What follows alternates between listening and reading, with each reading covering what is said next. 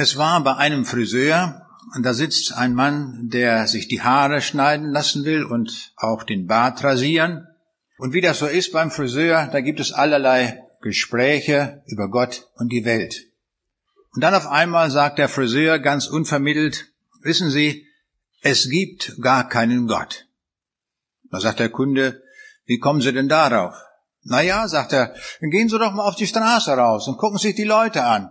Da sind viele krank und manche haben Leid und Not. Wenn Sie das alles so sehen, das kann doch gar keinen Gott geben. Nun war er auch gerade mit dem Haareschneiden fertig und der Kunde lässt sich gar nicht auf ein langes Gespräch ein. Er bezahlt und geht dann raus. Aber er kommt raus und auf der Straße kommt ihm ein Mann entgegen und der hatte so richtig so, so einen ungepflegten Bart, die Haare auch nicht geschnitten, außerdem noch schmutzig und dreckig, also ganz unansehnlich. Und er betrachtet diesen Mann und dann läuft er schnell zurück in den Friseurladen und sagt zu dem Friseur, wissen Sie, ich will Ihnen auch etwas sagen. Es gibt gar keine Friseure. Dann sagt der Friseur, nun hören Sie auf, Sie waren doch gerade bei mir gewesen und ich habe Ihnen doch die Haare geschnitten und auch den Bart, ich habe das doch alles in Ordnung gemacht. Und wie kommen Sie jetzt da drauf? Na, sagt er, gucken Sie mal, jetzt geht da gerade so ein Mann hier vorbei, völlig ungepflegt, Bart ungepflegt, die Haare nicht geschnitten. Da sehen Sie doch, es gibt keine Friseure. Ist doch klar. Dann sagt der Friseur darauf, Sie ziehen eine falsche Schlussfolgerung. Dieser Mann und all die anderen Leute, die auch so aussehen, die kommen nicht zu mir. Aha, sagt der Kunde, sehen Sie, es gibt doch einen Gott. Aber Gott kann doch nichts dazu, wenn diese Leute nicht zu ihm kommen. Und darum ist die Welt so, wie sie ist. Eines ist mir daran wichtig geworden, dass dieser Kunde jede Gelegenheit auch genutzt hat, um von Gott Zeugnis zu geben. Das ist sehr wichtig. Und zwar an allen möglichen Orten und Plätzen. Das Wort, das mir genannt wurde für diesen Vortrag, steht in Philippa 1, Vers 18, wenn nur Christus verkündigt wird. Ein sehr gutes Wort, gerade auch für die Plakatmission. Ich möchte diesen Text, den der Apostel Paulus aus dem Gefängnis von Philippi schreibt, einmal im Textzusammenhang lesen. Dann wird uns manches noch mehr daran klar. Kapitel 1, Vers 12 folgende heißt es, sagt Paulus. Ich lasse euch aber wissen, liebe Brüder, wie es um mich steht. Das ist nur mehr zur Förderung des Evangeliums geraten. Denn dass ich meine Fesseln für Christus trage, das ist im ganzen Prätorium und bei allen anderen offenbar geworden. Und die meisten Brüder in dem Herrn haben durch meine Gefangenschaft Zuversicht gewonnen, und sind umso kühner geworden, das Wort zu reden, ohne Scheu. Einige zwar predigen aus Neid und Streitsucht, einige aber aus guter Absicht. Diese aus Liebe, denn sie wissen, dass ich zur Verteidigung des Evangeliums hier liege. Jene aber verkündigen aus Eigennutz und nicht lauter, denn sie möchten mir Triebsal bereiten in meiner Gefangenschaft. Was tut's aber? Wenn nur Christus verkündigt wird auf jede Weise. Ich finde es ein hervorragendes Wort, wie Paulus das hier sagt. Das ist das Allerwichtigste, was es überhaupt gibt, dass diese Botschaft von Christus rausgeht. Die Menschen haben alle möglichen Motive, wie sie es tun, aber Paulus sagt, ist es ganz egal, Hauptsache, dass dieser Name verkündigt wird. Und darum wollen wir über dieses Wort ein Stück weit mehr nachdenken. Dieses Wort ist geradezu die Basis, würde ich sagen, überhaupt der Plakatmission, dass auf diese Weise auch das Evangelium weitergetragen wird. Ein anderes Wort steht beim Propheten Habakkuk, Kapitel 2, Vers 2. Da gibt Gott selbst den Auftrag, schreib auf, was du geschaut hast, deutlich auf eine Tafel dass es lesen könne, wer da vorübergeht. Hier sehen wir, dass ein Befehl Gottes, dass die Botschaft rausgetragen wird. In drei Schritten wird das hier deutlich. Zunächst einmal, schau einmal hin, was Gott sagt in seinem Wort. Dann schreibe das auf, was dir wichtig geworden ist, auf eine Tafel. Und offensichtlich zu damaliger Zeit ist wohl gemeint eine Schiefertafel und dann mit Kreide geschrieben. Davon sind wir inzwischen längst weg, wie wir unten im Saal ja gesehen haben, diese vielen Plakate, die gedruckt werden. Und dann soll das Ganze so angeordnet werden, so sagt Gott, dass alle Leute, die vorübergehen, diese Botschaft lesen können. Der Gerhard hat vorhin erwähnt, dass es eine Zeit gab, wo man an Telegrafenmasten die Plakate an, befestigt hat und mit Reißbrettzwecken dann da angeheftet ist. Das ist heute nicht mehr erlaubt. Aber dann kam eines Tages Herr Litwas, und er hat die Litwas-Säule erfunden und im Jahr 1855 hat er in Berlin die erste Litwas-Säule aufgestellt. Und heute finden wir die in allen Städten und das ist eine ganz großartige Möglichkeit, an diesen Litwas-Säulen die Plakate anzubringen. Und ich freue mich immer wieder, wenn der Gerhard sagt, und wir haben noch eine Verlängerung bekommen und wir haben noch eine Fläche zusätzlich bekommen, sodass also dem Evangelium eine große Tür aufgetan wird. Ein anderes Wort finden wir im fünften Buch Mose, Kapitel 6, die Verse 6 und 9, und da heißt es, und diese Worte, die ich dir heute gebiete, sollst du zu Herzen nehmen und sollst sie schreiben auf die Pfosten deines Hauses und an die Tore. Mit ein paar Freunden sind wir immer am 1. Mai unterwegs in die Lüneburger Heide. Wir haben so einen schönen Heideort ausgesucht, der uns sehr gut gefällt. Da gibt es einen See und vor allen Dingen das Wichtigste dabei, es gibt an diesem See ein schönes Restaurant. Und dann kommen wir so um 11 Uhr an und dann machen wir zunächst einen Gang, um, das ist kein See, das ist ein größer Teich, würde ich schon mal sagen, um diesen äh, kleinen See herum und dann landen wir dann in diesem Restaurant. Und dann gehen wir durch dieses Heidedorf und das Besondere an diesem Heidedorf ist, dass die schon vor sehr langer Zeit mit der Plakatmission angefangen haben. Und zwar genauso, wie es hier steht. Auf diesen Bauernhäusern, an diesen Toren stehen lang gestreckt Bibelverse. Die werden nicht ausgewechselt, die sind schon vielleicht Jahrhunderte alt, werden neu gepinselt und ich freue mich immer wieder, wenn was mit neuer Farbe gestrichen worden ist, um das hervorzuheben und viele, die dorthin kommen an diesem Ort, lesen dann dieses Wort. Es kommt darauf an, dass die Botschaft von Jesus gesagt wird. Der Gerd sagte vorhin, hier in Köln gibt es 900 Stellen, wo auf Plakaten zu lesen ist, Jesus Christus gestern und heute und derselbe in Ewigkeit. Großartig, dass das hier in dieser Stadt, die sich ja bezeichnet als multikulturelle Stadt und wo ja jetzt auch gerade eine große Moschee noch gebaut werden soll, da kommt es darauf an, dass die Botschaft von Jesus jeder vernehmen kann und lesen kann. Das ist die Botschaft, die rettet. Es ist die einzige Botschaft, die uns wirklich helfen kann. Der Gründer der Innern Mission, Johann Hinrich Wiechern, hatte schon Mitte des 19. Jahrhunderts gesagt, wenn die Menschen nicht zur Kirche gehen, müssen Hecken und Zäune zu Kanzeln werden.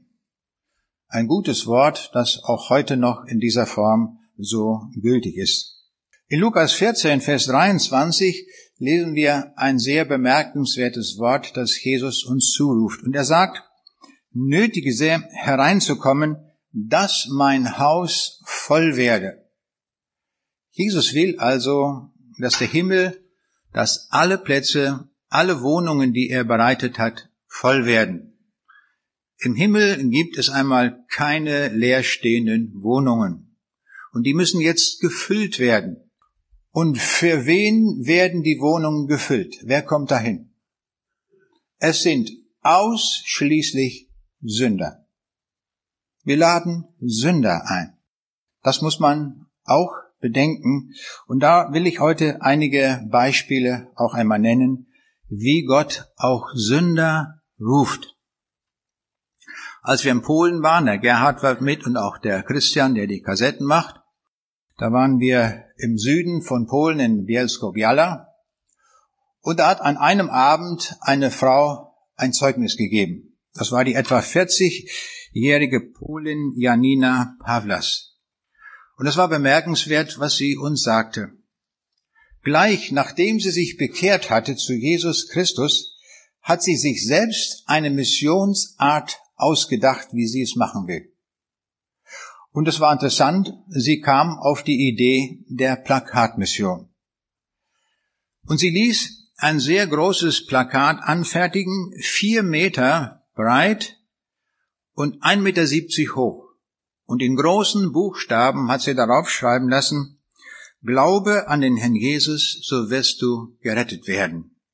Diese Botschaft kann man lesen an einer sehr stark befahrenen Autostraße und das Ganze findet auf einem Hügel statt, wo also die Autos hochkommen, morgens und abends von beiden Seiten. Und dann lesen sie dieses riesige Plakat, diese riesige Plakatwand. Diese Frau hatte von ihren Ersparnissen ein Stück Land gepachtet um das dort aufstellen zu können. Und dann hat sie weiter gespart und hat gedacht, es könnte eines Tages einmal der Pächter kommen und sagen, das gefällt mir nicht so richtig mit dieser Plakatmission, ich werde den Pachtvertrag nicht verlängern. Man denkt sie, da werde ich vorsorgen. Und was hat sie gemacht? Sie hat das Stück Land gekauft. Und jetzt ist das ihr eigenes Land. Und jetzt missioniert sie. 24 Stunden am Tag. Abends, wenn die Autos kommen und die Scheinwerfer dagegen strahlen, sehen sie die großen Buchstaben in polnischer Sprache Glaube an den Herrn Jesus. Großartig, wie diese Frau sich das überlegt hat und der Gerd hat ihr, glaube ich, auch vorgeschlagen, weil es hier viele andere gute Sprüche gibt, dass er das mal auswechselt. Sie sagt, ich werde nie diesen Spruch auswechseln. Es bleibt dabei, glaube an den Herrn Jesus, dann wirst du gerettet werden. Es gibt keine wichtigere Botschaft als diese. Die ließ ich dir nicht von abbringen. Und das finde ich auch gut, wenn wir dann einen Standpunkt entwickeln und sagen, genau das ist es. Dass wir Rettungsbotschaft anbieten. Warum Rettungsbotschaft? Weil wir ohne Jesus alle verloren sind. Das muss man dazu sagen, sonst wüsste man ja gar nicht, wovon man gerettet werden soll. Und genau dort unten in dieser Gegend, wo dieses Schild steht, ganz in der Nähe, gibt es den Ort Auschwitz. Und den haben wir auch besichtigt.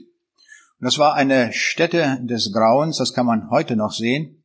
Und wir sind von einer freundlichen Führerin auch durch eine Gaskammer geführt worden, wo in einer Charge 600 Leute vergast wurden.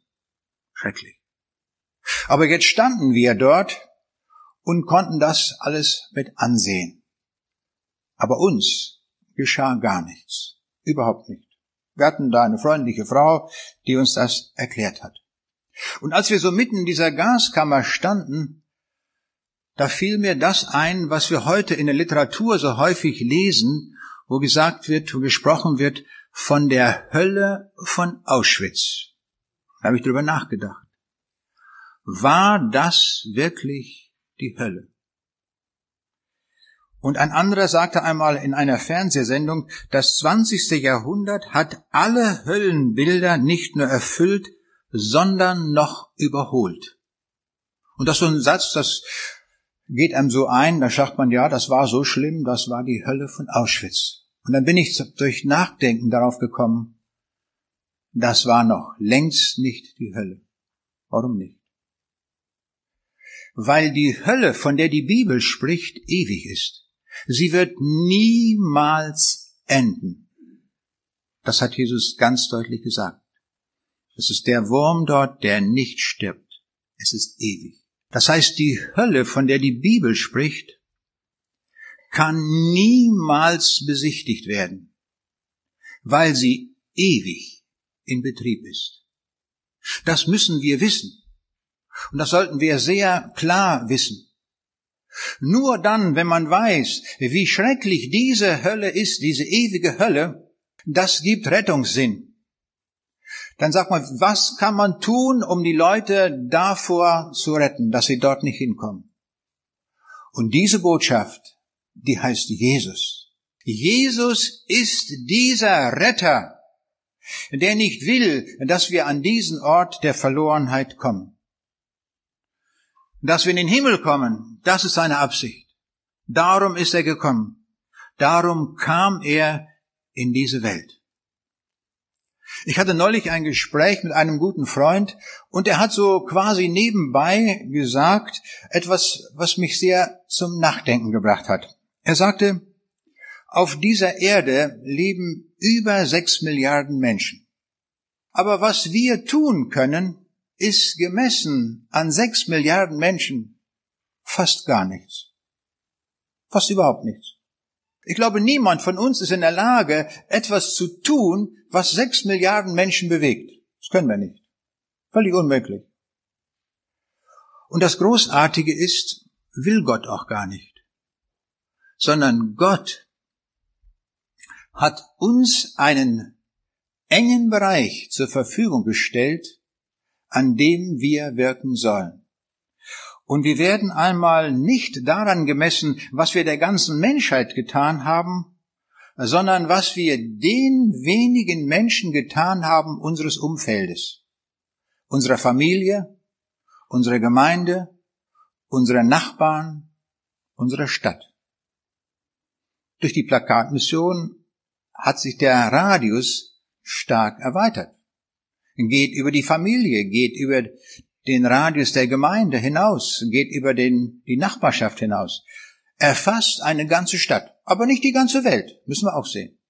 Und doch ein ziemlich großer Radius. Und der Jesus sagte Matthäus 25, Vers 40, was ihr getan habt, einem von diesen meinen geringsten Brüdern, das habt ihr mir getan. Gesehen, er nennt auch nur die wenigen Brüder, mit denen wir zu tun gehabt haben. Und er sagt auch, was ihr nicht getan habt, einem dieser meiner geringsten Brüder, das habt ihr mir auch nicht getan. Wenn ich mein Leben betrachte, stelle ich fest, je älter ich werde, dass nicht die Sünden mich belasten, die verkehrten Dinge, die ich getan habe in meinem Leben, mich belasten die Dinge, die ich nicht getan habe und wo Menschen inzwischen schon weggestorben sind. Und ich habe ihnen die Botschaft nicht gebracht, die ich ihnen hätte bringen sollen. Das belastet mich mehr. Und das ist genau das, was Jesus hier sagt. Darum erwähnt er auch das, was wir nicht tun. Und darum wollen wir uns ermutigen, auch an solch einem Abend, dass wir das nicht versäumen, sondern dass wir uns ermutigen zur Arbeit und Tun. Und zwar in dem Bereich, in dem Umfang, wo wir sind, dass wir dort ausrichten, was der Herr uns dort aufträgt. Wir leben in einem der reichsten Länder der Erde. Die Not unseres Landes ist nicht, dass wir nicht genug zu essen oder zu trinken haben oder Kleidung. Die Not unseres Landes liegt an ganz anderer Stelle. Wir haben es mit einer riesigen geistlichen Not zu tun. Und da finde ich es so großartig, hier setzt die Plakatmission an, dass diese geistliche Not ein Stück weit gelindert wird durch die Botschaft des Evangeliums, dass dort etwas bewirkt wird. Es gibt keine Statistik darüber, die erfasst, wie viele Leser ein Plakat gelesen haben und durch ein bestimmtes Gotteswort gesegnet worden sind. Es gibt keine Statistik darüber, wie viele Menschen durch ein bestimmtes Wort zum Glauben kamen. Und es gibt keine Statistik darüber, wie viele Menschen zum Himmel fanden durch Plakate an einer Litfaßsäule oder in Bahnen oder sonst wo. Und doch diese Statistik gibt es.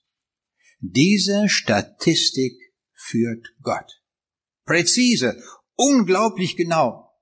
Und er hat gesagt, dass sein Wort nicht leer zurückkommt. Jesaja 55, 11, da lesen wir es. Das Wort, das aus meinem Munde geht, wird nicht wieder leer zu mir zurückkommen, wird, sondern es wird tun, was mir gefällt und wird ihm gelingen, wozu ich sende. Das reicht uns, dass wir wissen, es ist nicht vergeblich. Diese Botschaft zieht sie wirkt und sie bringt Frucht. Einer zählt präzise mit, das ist Gott selbst. Und damit wir das richtig begreifen, dass wie genau er zählt, sagt uns der Jesus, dass Gott sogar die Haare auf unserem Haupt zählt. Da wenn wir sagen, hat er da nichts weiter zu tun, als jeden Tag neu zu zählen? Dem einen gehen drei Haare aus, dem anderen sieben, dem anderen zwölf oder wie auch immer. Das muss er ja jeden Tag korrigieren. Gott ist in der Lage, aufgrund seiner Allwissenheit, dass er das immer weiß. Wir finden einen interessanten Vers, der auch mit dem Zählen zusammenhängt in der Bibel in Psalm 147, Vers 4. Er zählt die Sterne und nennt sie alle mit Namen. Manchmal ist es gut, wenn man sich ein Bibelwort einmal mathematisch ansieht. Da kommt man zu einer ganz neuen Perspektive. Und da habe ich mir überlegt, wie viel Namen muss Gott sich eigentlich merken, wenn er jedem Stern einen Namen gibt? Das ist doch mal interessant, oder? Wollen wir mal ein bisschen nachdenken. Und ich habe überlegt, ich nehme mal so ein Taschenbuch und dieses Taschenbuch ist 14 Millimeter dick, habe ich genau nachgemessen, hat 192 Seiten und 35 Zeilen pro Seite. So, dann kann ich, wenn ich das Ganze, wenn ich jetzt so rechne, dass ich in einer Zeile einen Sternennamen unterbringen kann, Vielleicht muss ich sogar zwei rechnen, weil das längere Namen sind, weil es so viele sind, 10 hoch 25 nämlich. Aber ich rechne mal, um großzügig zu rechnen, eine Zeile, ein Sternenname. Dann kriege ich in so einem Taschenbuch, das müssen wir unbedingt behalten, nie wieder vergessen, 6720 Sternennamen untergebracht. So, jetzt können wir rechnen. Schätzungsweise durch Stellar-Statistik hat man ermittelt, dass es 10 hoch 25 Sterne gibt. Nun, dann wissen wir, wie viele Bücher wir brauchen, nämlich 1,5 mal 10 hoch 21 Bücher. Das müssen wir multiplizieren mit 1,4 Zentimeter, nicht wahr? Das können wir alles noch mit einem kleinen Taschenrechner machen. Und jetzt müssen wir noch wissen, dass ein Lichtjahr 9,46 Billionen Kilometer ausmacht.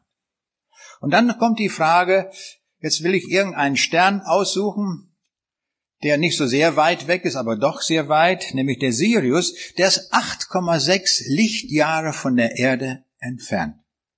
Und dann habe ich ausgerechnet, wie lang die Regallänge ist an Büchern, wo alle die Namen von 10 hoch 25 Sternen drinstehen.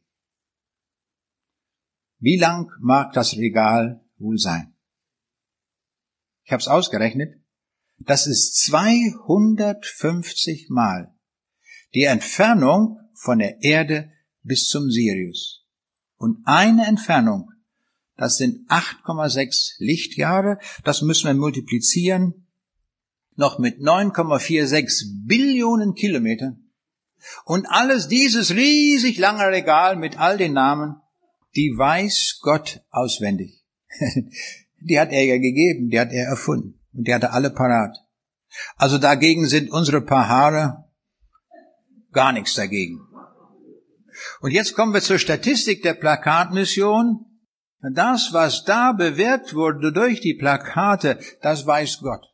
Und wenn wir einmal bei ihm angekommen sind, dann werden, so stelle ich mir das vor, Bücher aufgetan und dann wird da drin stehen, was dieses Plakat und jenes Plakat bei wie vielen Menschen gewirkt hat wie viele gesegnet wurden und wie viele jetzt hier eine Wohnung im Himmel bezogen haben durch diese Plakate.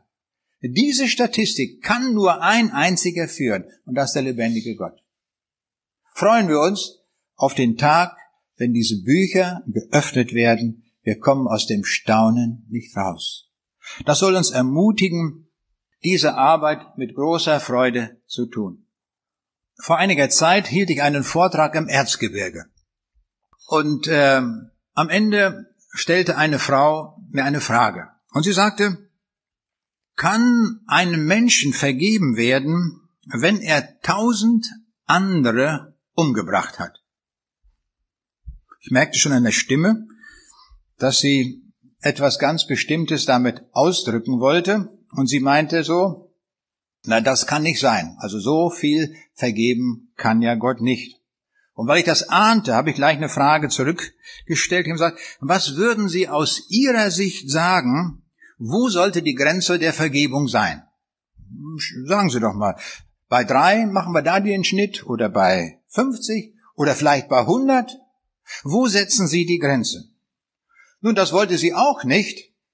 Und dann sagte ich, in der Bibel hat Gott keine Grenze gezogen. Und ich sage, da werden Sünder sein, auch solche, die viele umgebracht haben. Und dann sagte diese Frau, dann will ich da nicht hin. Wenn solche Leute im Himmel sind, auf keinen Fall will ich dahin. Ich sag, Sie werden sich wundern, wo Sie dann hinkommen. Da wollen Sie ganz bestimmt nicht hin. Aber da werden Sie solche finden, die Millionen umgebracht haben und Abermillionen, aber die sich nie bekehrt haben. Da werden sie sein im Lande der Unbekehrten. Das wird grausam sein. Entscheiden Sie sich anders. Gehen Sie lieber dorthin, wo Sünder sich bekehrt haben. Ich sage außerdem, in der Hölle wird es auch noch solche geben, das müssen Sie auch wissen, da wird es auch solche geben, die nicht einen einzigen umgebracht haben. Nicht einen. Die haben nie einen umgebracht. Die waren vielleicht sogar sehr fromm. Aber Jesus haben sie in ihr Leben nicht hineingelassen. Die haben sich nicht bekehrt. Und die werden auch in der Hölle sein. Das ist aber eine bunte Gesellschaft, da was? Das müssen wir alles wissen. Ich möchte uns zwei Beispiele jetzt nennen. Da können wir vielleicht den Atem anhalten. Das wollen wir auch mal tun. Manchmal muss man das ein Stück weit lernen. Ich will die Geschichte erzählen von Hans Frank. Hans Frank war beteiligt am Hitlerputsch 1923 in München und er war Teilnehmer auf dem Marsch zur Feldherrnhalle. Und dieser Mann wurde zum äh, Generalgouverneur ernannt, als die deutschen Truppen Polen besetzt hatten. Und er hatte vertrat den Dünkel des Herrenmenschen, wo er sich auch zuzählte. Er vertrat einen gnadenlosen Antisemitismus. Er lebte verschwenderisch in einer solchen Weise, dass der Superverschwender Göring gesagt hat, er verhält sich wie König Stanislaus auf der Krakauer Burg. Er zeichnete verantwortlich für die Ermordung der polnischen Führungsschicht er sorgte für die totale Ausplünderung des Landes und er war verantwortlich für die Deportation von rund einer Million polnischer Zwangsarbeiter in deutsche Rüstungsfabriken. Weiterhin war er verantwortlich für ein Programm, mit dem drei Millionen Juden ausgerottet wurden. Wir sehen also, dieser Mann trug zu Recht den Namen, den die Polen ihm gegeben haben, der Schlechter von Polen. Bezüglich seiner Taten hatte er akribische Buchführung geführt. Er nannte das Diensttagebücher, die erhalten geblieben sind, und zwar hat er akribisch jede Untat aufgeschrieben auf 11.367 Seiten. Sehr genau.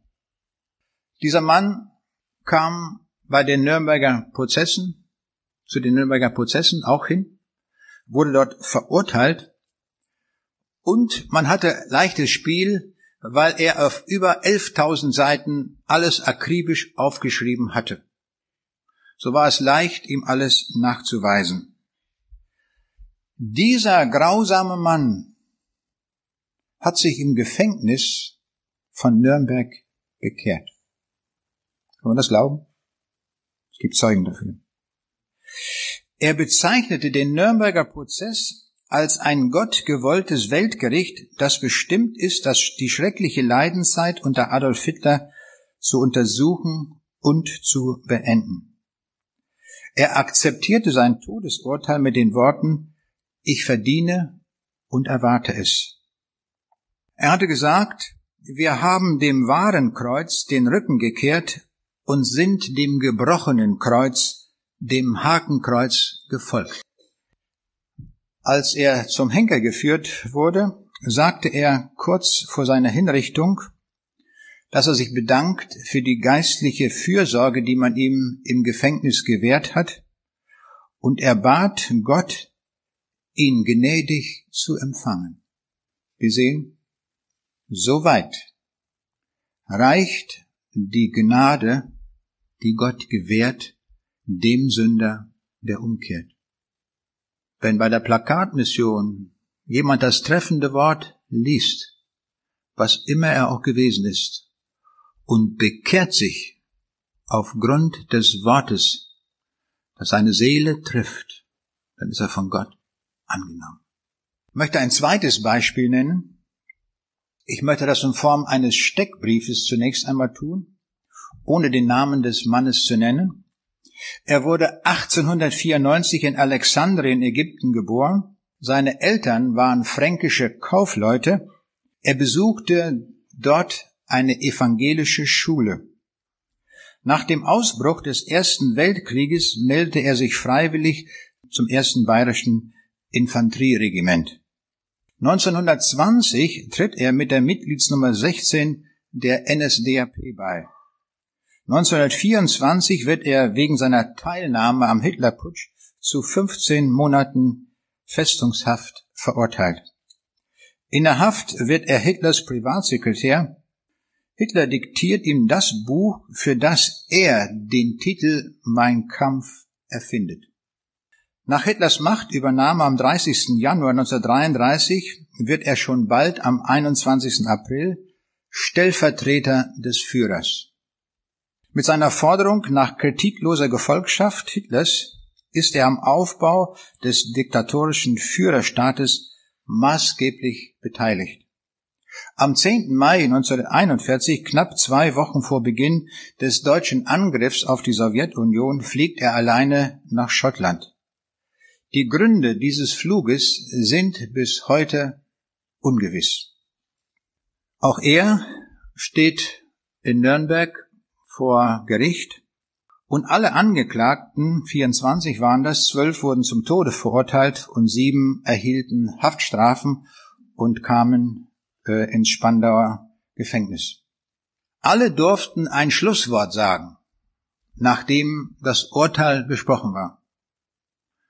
Dieser Mann, Rudolf Hess, hat Folgendes da gesagt als Schlussplädoyer. Es war mir vergönnt, viele Jahre meines Lebens unter dem größten Sohne zu wirken, den mein Volk in seiner tausendjährigen Geschichte hervorgebracht hat. Selbst wenn ich es könnte, wollte ich diese Zeit nicht auslöschen aus meinem Dasein. Ich bin glücklich zu wissen, dass ich meine Pflicht getan habe meinem Volke gegenüber. Meine Pflicht als Deutscher, als Nationalsozialist, als treuer Gefolgsmann meines Führers. Ich bereue nichts.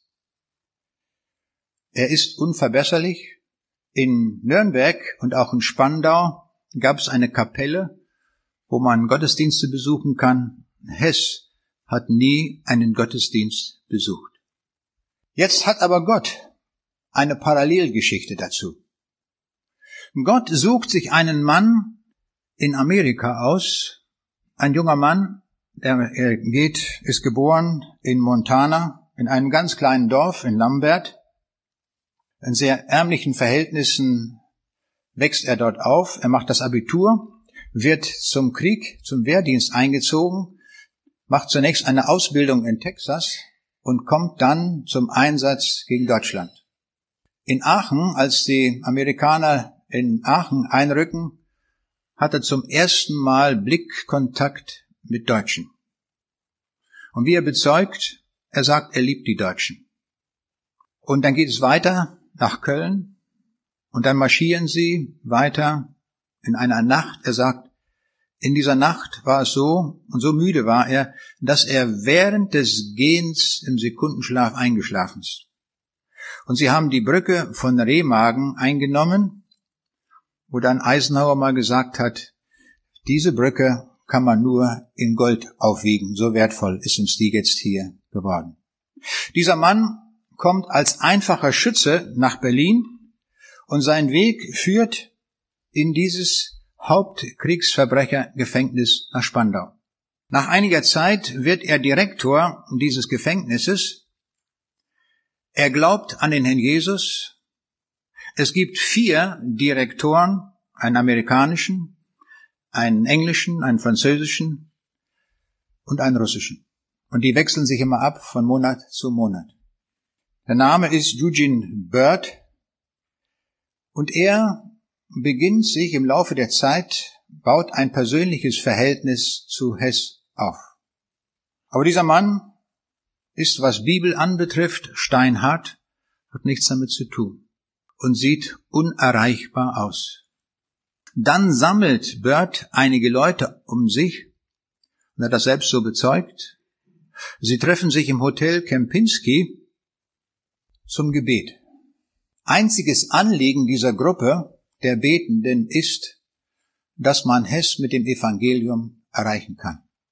Nachdem sie sich mehrmals getroffen haben, wird einem der Beter deutlich, wir könnten vielleicht an ihn herankommen, wenn wir ihn darum bitten, ob wir ihn jeden Tag ein einziges Bibelwort vorlesen dürfen. Das war eine Idee Gottes. Sie fragen ihn, er stimmt zu.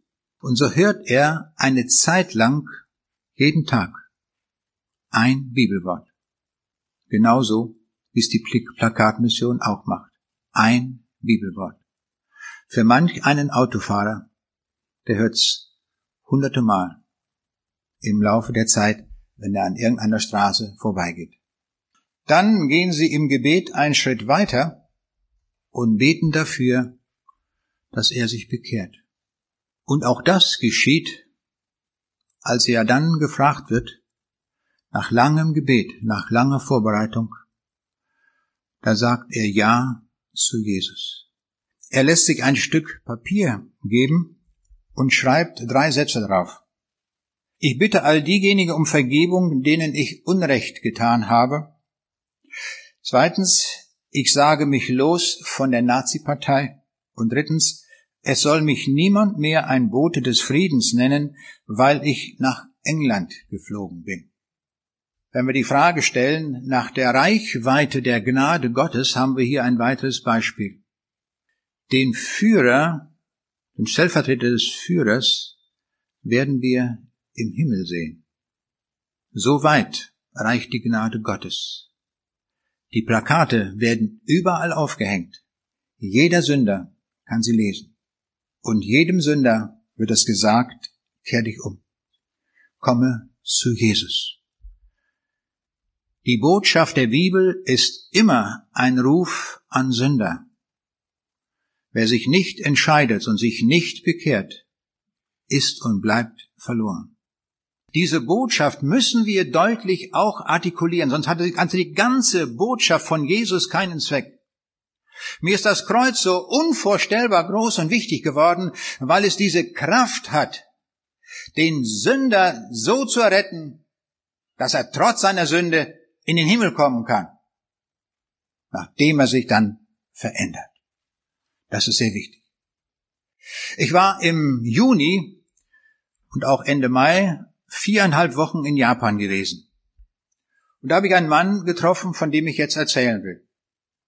Dieser Mann, so sagte man mir, ist einer, der ist unbekehrbar. Ich dachte, sowas gibt es nicht. Unbekehrbare gibt es nicht. Gott sucht jeden. Dieser Mann war auch ein Sucher.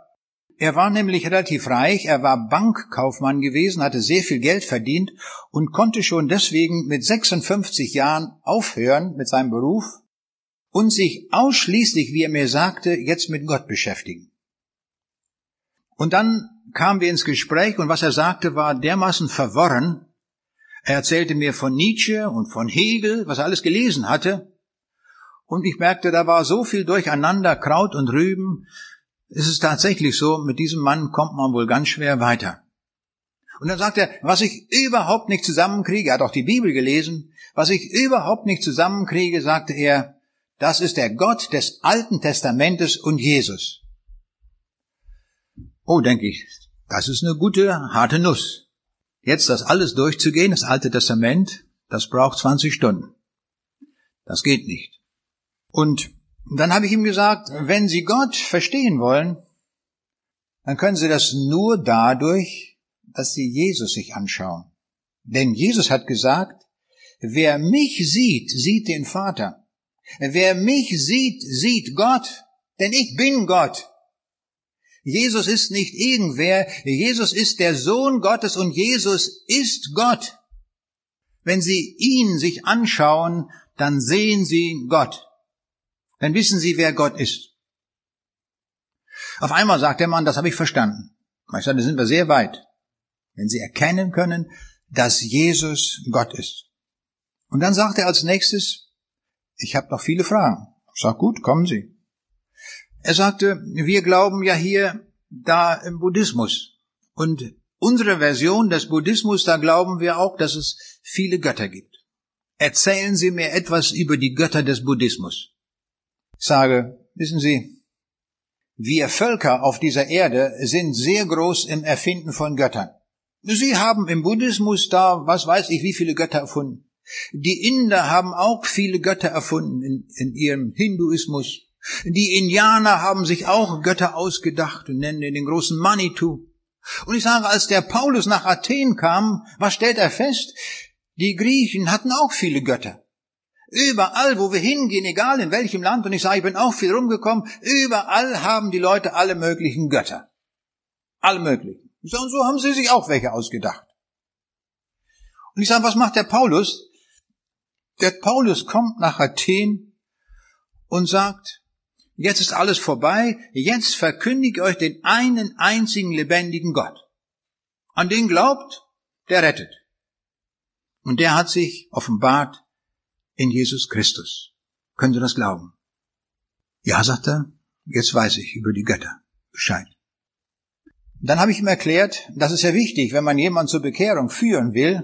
Ich habe ihm gesagt, es gibt einen Himmel und eine Hölle. Und jetzt kommt es darauf an, wohin wir aufbrechen wollen. Das ist unsere Entscheidung. Diese Entscheidung hat Gott in unser Leben hineingelegt.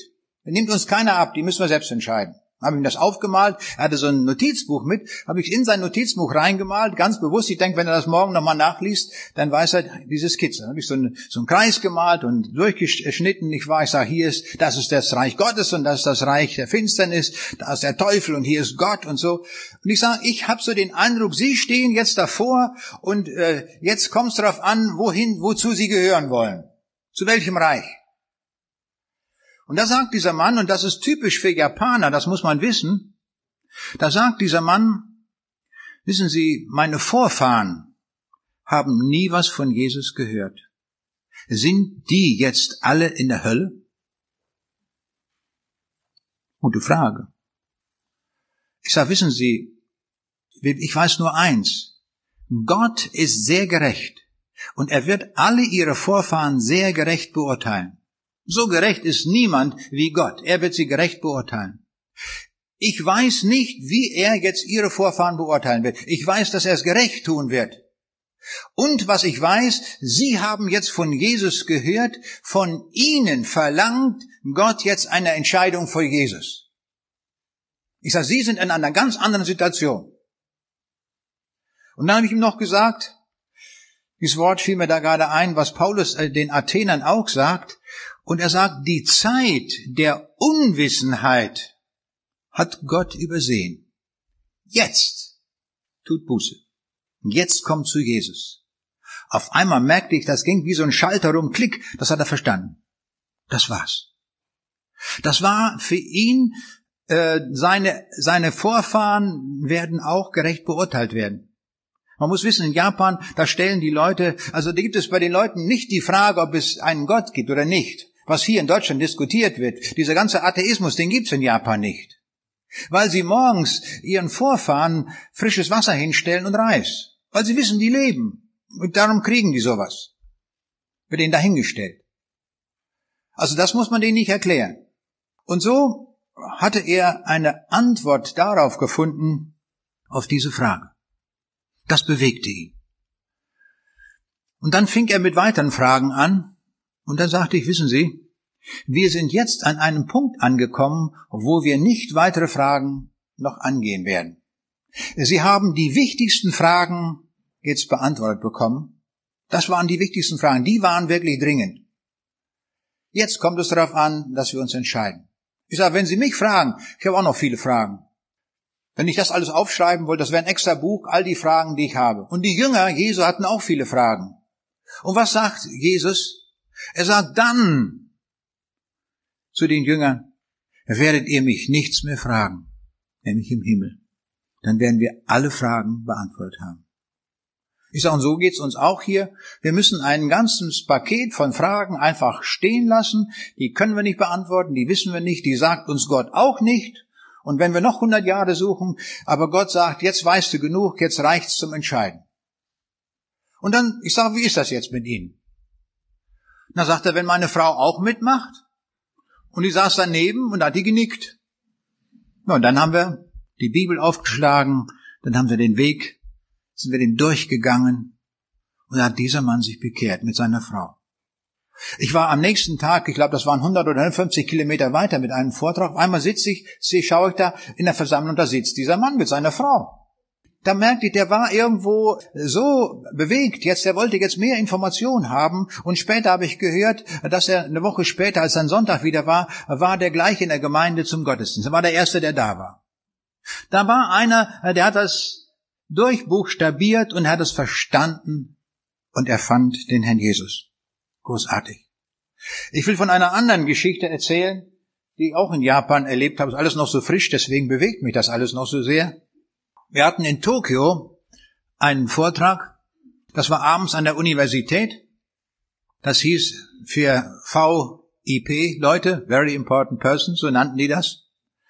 Aber es waren so viele Very Important Persons gar nicht gekommen. Aber unter denen, die da kamen, war ein Professor. Und der kommt auf mich zu. Was macht er? Er hält ein Buch in der Hand. Ganz strahlend kommt er auf mich zu und zeigt mir das. Natürlich habe ich sofort erkannt, ein Buch von mir. Und äh, dann macht er vorne auf und sagt, gucken Sie, was hier drin steht. Herrn Dr. Wakomatsu mit freundlichen Grüßen überreicht. Kyoto, Januar 1983. Puh, ich denke, was ist nun passiert? Es stimmt, vor 25 Jahren bin ich in Japan gewesen zu einem wissenschaftlichen Kongress in Kyoto und hatte mir ein Buch eingesteckt, ein deutsches. Ich denke, da werde ich sicher schon irgendwo mal einen Deutschen treffen oder einer, der Deutsch kann. Und so war dieser Mann, damals war er noch Assistent, er war Assistent in Deutschland gewesen, eine Zeit lang, konnte darum sehr gut Deutsch. Da habe ich so gedacht, das ist der richtige Mann, dem ich das Buch gebe. Und da wir da auch ein paar Mal so zum Mittagessen gegangen waren und uns unterhalten haben, gab ich ihm das Buch mit Widmung. Und jetzt hat er das 25 Jahre später mit und zeigt mir das. Voller Freude und ist ganz begeistert, dass wir uns wiedersehen. Ich sage, ich freue mich auch, Sie wiederzusehen. Ich erinnere mich jetzt vollkommen. Ich sage, ist alles klar? Da dachte ich so, wie kommt das eigentlich, dass von 124 Millionen Japanern dieser eine weiß, dass ich an diesem Abend in dieser kleinen Versammlung bin? Wie geht das? Wie macht Gott sowas? Gott hat eine großartige Geschichte. Der Mann, der meine Reise in Japan organisiert hatte, ist Diplomingenieur für pneumatische und arbeitet bei einer Firma, die pneumatische Geräte herstellt. Und er ist Professor an der Tokio Universität für Biomedizin und dort hatten sie ein Problem, was man nur pneumatisch lösen konnte. Und da hatte er sich an diesen Mann gewandt. Und der geht hin, dort an sein Institut und erklärt ihm, wie man das Ganze ingenieurmäßig lösen kann, seine Aufgabe dort. Und am Ende, da sagt hier mein Organisator, ja, wir werden demnächst hier jemanden aus Deutschland haben und der wird hier Vorträge halten. Wollen Sie nicht auch hinzukommen? Und er wird sprechen über das Thema, so und so, dem das alles erklärt, nicht wahr? Was, worüber der sprechen wird. Und so ganz nebenbei fällt da der Name Git. Und in dem Moment wird er ganz wach, dieser Professor, und sagt, den kenne ich. da ist mein Freund ganz erstaunt, sagt er, der kann doch den nicht kennen, der verwechselt das bestimmt oder was. Nein, nein, sagt er, den kenne ich. Und zeigt ihm auch das Buch, das er in seinem Regal dort stehen hat. Ja, da waren wir baff, nicht? Das ist die Geschichte Gottes. Und dann haben wir überlegt, ob wir den Mann noch einmal sehen können, während der Tage dort in Japan. Und äh, der Harry, mein Freund, der auch mit war, also ich habe das gar nicht mehr für möglich gehalten, weil er uns seinen Terminkalender gezeigt hat und bedauert hat. Er sagt, er kriegt uns nicht mehr unter, dass wir nochmal zusammenkommen. Dann habe ich das abgehakt. Aber der Harry, der hat nicht aufgehört zu beten. Jeden Abend kamen wir zum Gebet zusammen und dann hat er immer gebetet, Herr Jesus, gib doch nochmal, dass wir mit diesem Professor zusammenkommen und dass der sich noch bekehrt, solange wir hier sind. Hat er immer gebetet. Und nachher plötzlich kommt mein Freund und sagt, ja, es hat sich jetzt eine Möglichkeit ergeben, gerade am Tag vor unserer Abreise können wir ihn nochmal in seinem Institut aufsuchen. Ja, da sind wir hin, ganz klar. Und äh, wir haben das aufgesucht. Das war ein Riesenhochhaus, wo er da sein Institut hatte. Und wir fanden auch die Tür. Aha, Professor Wakamatsu. Und dann dachten wir, jetzt müssen wir erstmal beten. Denn äh, jetzt geht's um alles oder nichts. Dann haben wir gebetet und dann klopften wir ihm an.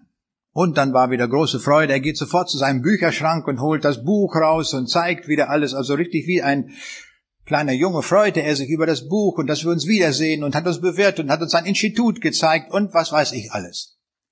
Und dann irgendwie hat er uns alles Mögliche erzählt und dann dachte ich, jetzt kommt, dass wir auch über das Evangelium reden. Und das haben wir dann noch getan. Und dann sagte ich, wie ist das nun? Wollen Sie auch dem Herrn Jesus folgen? Und da sagt er, ich kann es im Augenblick noch nicht. Wenn ich ehrlich bin, sagt er, geht nicht. Ich bin auch auf der Suche. Ich sage, das verstehe ich. Sie brauchen noch eine gewisse Zeit. Sie haben auch jetzt viel gehört. Aber ich sage, wir können doch Folgendes machen. So haben Sie sich ja geäußert. Wenn wir jetzt so beten, Herr Jesus, wenn du die Wahrheit bist, dann zeige mir das doch. Und wenn ich es dann erkannt habe, dann will ich das auch tun und mich zu dir bekehren. Hat er gesagt, ja, das können wir beten. Dann haben wir ihm das vorgebetet und dann, äh, damit das ganz sicher ist, hatte mein Freund mir das noch in Japanisch übersetzt und hat das Japanisch nachgebetet. Und als wir das Gebet gesprochen hatten, da merke ich, da geht eine Freude über sein Gesicht, der zum ersten Mal zu Jesus gebetet. Und dann sagt er, schade, das hätten wir eigentlich aufnehmen sollen, dann hätte ich das meinen Assistenten auch einmal vorspielen können. Ich sage, ist kein Problem. Ich, wenn ich zu Hause bin, ich habe ja Ihre E-Mail-Adresse, ich werde Ihnen dann ähm, das Gebet schriftlich geben. Ich weiß ungefähr, was wir gesagt haben. Nichts anderes, mit anderen Worten vielleicht, aber genau den Inhalt. Nein, sagt er, ich muss das in gesprochener Sprache haben. Ich sage, es auch kein Problem. Ich werde, wenn ich zu Hause bin, bald mit dem Christian wieder unterwegs sein. Und dann werde ich äh, das, äh, wenn er da sein Mikrofon hat, wenn die Veranstaltung zu Ende ist, dann werden wir das sprechen und dann schicke ich ihm das als CD. Und das habe ich nun gemacht. Das ist der augenblickliche Stand. Ich habe ihm das jetzt auf CD gesprochen und habe gleich hinterher noch weiter gesprochen. Ich sage, und wenn Sie jetzt den Herrn Jesus erkannt haben, dann können Sie gleich das nächste Gebet, was jetzt kommt, nach, auch nachsprechen. Nämlich, Herr Jesus Christus, ich habe dich jetzt erkannt und jetzt nehme ich dich an und jetzt will ich dir folgen und ich will auch einmal in Ewigkeit bei dir im Himmel sein. Ich hoffe nicht, dass es nochmal 25 Jahre dauert, sondern dass Gott, der diese Geschichte mit ihm angefangen hat, Zeit und Stunde weiß, wann das geschieht. Vielleicht kann der ein oder andere auch mal mithelfen, beten, dass dieser Mann, dass wir diesen Mann im Himmel wiedersehen. Ich wäre sehr dankbar dafür. Das wäre eine große Freude, wenn wir am Himmelstor ankommen und sehen diesen Mann da, wo wir dann dafür, für diesen Mann gebetet haben. Gott, sehen wir, es ist wichtig, dass der Einzelne angesprochen wird und dass wir den Einzelnen, wir werden nicht die ganze Welt erobern mit dem Evangelium, aber Einzelne. Und das wollen wir mit Freuden tun. Dann hat der Misermann mir noch etwas erzählt. Er sagte, dieses Buch lag da bei mir. Und dann kam ein anderer Professor zu mir, der sah das Buch und er sagte, kann ich mir das mal ausleihen? Und er sagte, hat er das ganze Buch sich kopiert, ganze Fotokopien gemacht vom ganzen Buch.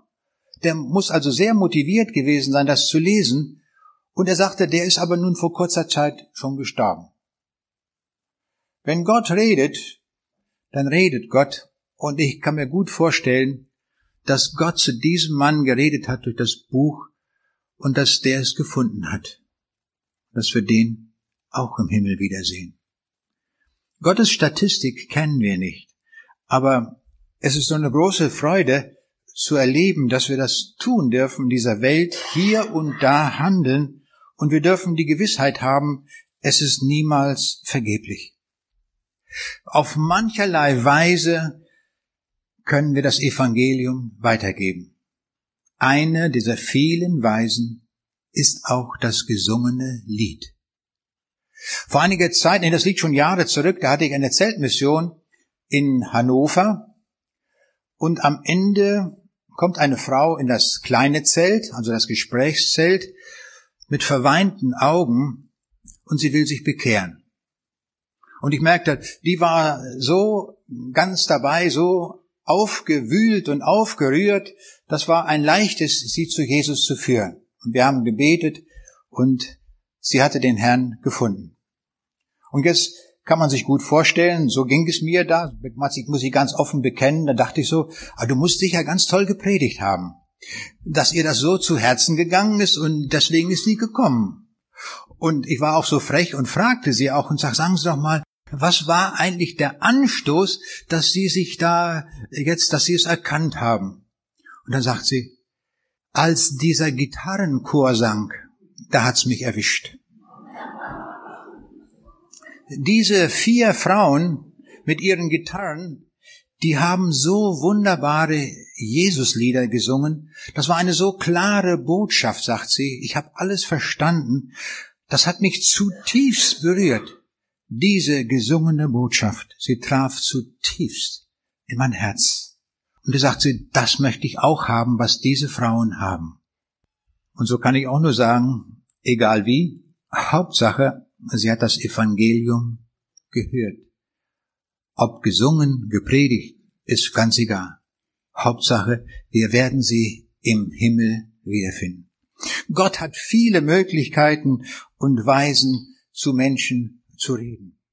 Und nur einen Bruchteil, ich würde sagen, die Spitze des Eisberges zeigt uns Gott, um uns auch zu ermutigen in unserer Arbeit. Das tut oft mal ganz gut, wenn Gott uns so einen Einblick einmal rückwärts gibt. Ich habe jetzt vor ein paar Tagen einen Brief bekommen von einer 16-Jährigen. Und diese 16-jährige Schülerin schrieb mir eine E-Mail und ich möchte diesen Brief einfach mal vorlesen, wortwörtlich, so wie sie ihn geschrieben hat, weil mich das zutiefst bewegt hat. Diese Rückmeldung. Und da schreibt sie, ich hoffe, dass ich Sie über diese E-Mail-Adresse erreiche, die ich auf Ihrer Homepage gefunden habe. Vor circa zwei Jahren war ich bei meinem Patenonkel zu Besuch und sah dort eine CD mit der Aufschrift Wozu gibt es Sterne?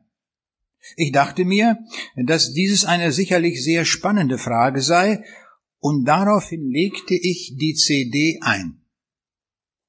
Ich war zu diesem Zeitpunkt etwa 14 Jahre alt und war begeistert von dem Evangelium, das sie so gut mit diesem etwas für mich außergewöhnlichen Thema verbanden. Ich war fasziniert von den Zahlen und Beispielen, die sie am Anfang nannten doch am Ende wurde ich von dem Evangelium ergriffen. Ich wuchs in einem christlichen Elternhaus auf, wir gehen in eine christliche Gemeinde, ich war in unzähligen Gottesdiensten und habe dort das Evangelium schon oft gehört. Doch Sie haben es am Ende Ihres Vortrags so direkt und so verständlich auf den Punkt gebracht, dass ich die Tragweite zwischen Himmel und Hölle erkannte. Außerdem wurde mir bewusst, dass jetzt die Zeit ist, um mich zu bekehren. Ich hörte also alles das, was ich schon immer gehört habe und eigentlich auch schon immer wusste. Auf Ihren Vortrag hin habe ich mich bekehrt. Eigentlich dachte ich, ich sei schon bekehrt, aber ich bin froh, nun echte Gewissheit zu haben, im Himmel zu sein. Ich hörte weitere Vorträge von Ihnen, die mich in meinem Glaubensleben wachsen ließen. Ich habe auch einige Bücher von Ihnen gelesen. Leider habe ich noch nicht alles verstanden, was Sie da schreiben, in Klammern liegt nicht an Ihnen, aber ich weiß, dass ich errettet bin. Ich möchte Ihnen von Herzen danken, dass Sie Gottes Wort verkündigen, um Menschen den Weg in den Himmel zu zeigen. Gott hat durch Sie zu mir geredet und hat mich zu einem Gotteskind gemacht. Ich bete jetzt täglich für Sie, auf dass Sie noch viele Menschen zu Gott bekehren. Ich wünsche Ihnen Gottes Segen und alles Gute. Eine 16-Jährige hat mich sehr bewegt, wie Gott das macht. Es gibt viele Weisen, Evangelium weiterzugeben. CDs sind auch eine solche Möglichkeit, wie ich hier sehe. Selbst wenn sie irgendwo liegt und man liest das Thema. Eine andere Form der Mission ist die Landstreichermission. Ein früherer Kollege von mir wohnte oder wohnt auch heute noch in Celle und er hatte bis nach Braunschweig zur PTB zu meiner früheren Arbeitsstelle täglich 50 Kilometer mit dem Auto zu fahren. Und ich fragte ihn eines Tages, ob er nicht umziehen wolle, denn jeden Tag 100 Kilometer Autofahrt hin und zurück ist doch eine ganze Menge. Und dann sagt mir dieser Mann, der sich auch vor einiger Zeit gerade dann erst bekehrt hatte, dann sagt er, ich werde wohnen bleiben. Ich habe eine ganz besondere Art der Mission für mich herausgefunden. Die Landstreichermission. Er sagte, die 214 geht immer geradeaus von Braunschweig nach Celle. Da muss man gar nicht aufpassen, das geht fast automatisch. Und er sagt, da kann ich alle Dinge durchbeten, da habe ich viel Zeit zum Beten. Und immer wieder stehen junge Leute an der Landstraße dort, die mitgenommen werden. Er sagt, ich nehme die alle mit. Von nun an, seit ich mich bekehrt habe, kommen die alle mit rein. Und er nimmt sie mit redet über alle möglichen Dinge und immer kommt aufs Evangelium zu sprechen. Im Handschuhfach hat er immer ein paar Neue Testamente, ein paar Traktate oder Bücher und gibt das weiter. Und er sagte mir, es ist schon oft vorgekommen, dass ich mit den Leuten, die ja immer Probleme haben, beten konnte. Dachte ich, was für eine großartige Sache. Da erkennt jemand diese Art der Mission.